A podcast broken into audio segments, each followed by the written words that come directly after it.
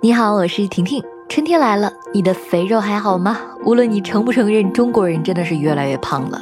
根据权威医学期刊《柳叶刀》二零一六年发布的一项全球成年人体重调查报告显示，中国肥胖人口已经达到了九千万，超过美国，成为了全球肥胖人数最多的国家。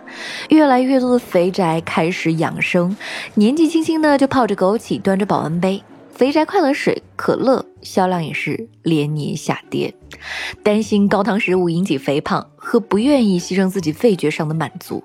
成为了现代人的一大矛盾，而这种消费需求也被越来越多的商家看到。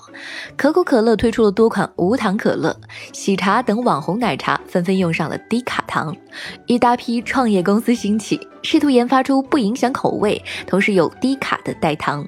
这些无糖饮料和低卡代糖有不少是商家的营销手段，但是代糖确实有可能在未来为对抗肥胖做一些贡献，不过是在未来。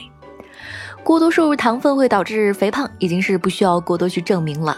可由于糖类能够刺激大脑分泌多巴胺，产生愉悦感，因此呢，摄糖本就是人类的天性，要跟人的天性对抗是很难的。所以零度可乐和健怡可乐这类无糖可乐一直不被消费者青睐，很大原因就是和口味有关。毕竟喝可乐的人一开始就不是冲着健康去的，希望喝的健康的人也不会喝可乐呀。没有甜味的无糖可乐注定难以形成原有规模的市场。不过，无糖可乐倒是在一定程度上让可口可乐和百事可乐等饮料商扭转可乐有害健康的形象。人们也开始相信喝无糖可乐会比喝普通可乐摄入更多糖分和热量，从而更有利于减肥。不过呢，这很可能是个幻觉。有不少研究都显示，代糖未必就比真糖更健康。饮用无糖可乐甚至会让人更容易发胖。一项2013年发表于美国临床营养学杂志的报告，对6万6118名女性进行了长达14年的研究调查之后显示，长期摄入含有人工甜味剂的饮料更容易诱发肥胖及二型糖尿病。大量的人群观察研究也发现，长期饮用无糖可乐的人肥胖率高出了百分之两百。尽管如此，无糖可乐确实能够让不少人减轻喝可乐的罪恶感，让自己感觉处在一种比较健康的生活方式。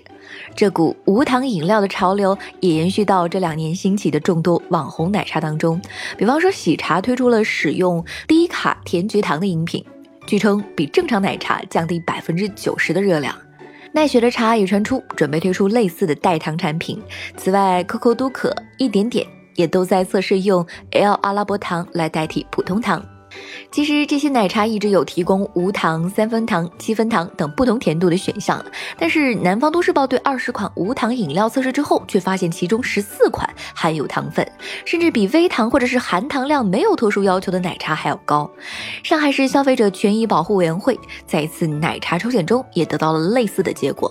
所谓少糖和三分糖只是商家的营销策略，一些号称无糖的奶茶含糖量就达到了五十克，可以说从无糖糖可。乐到无糖奶茶，目前市面上无糖饮料，别说帮你减肥了，分分钟让你心安理得的再胖几圈。我是爱喝有糖饮料的婷婷，你呢？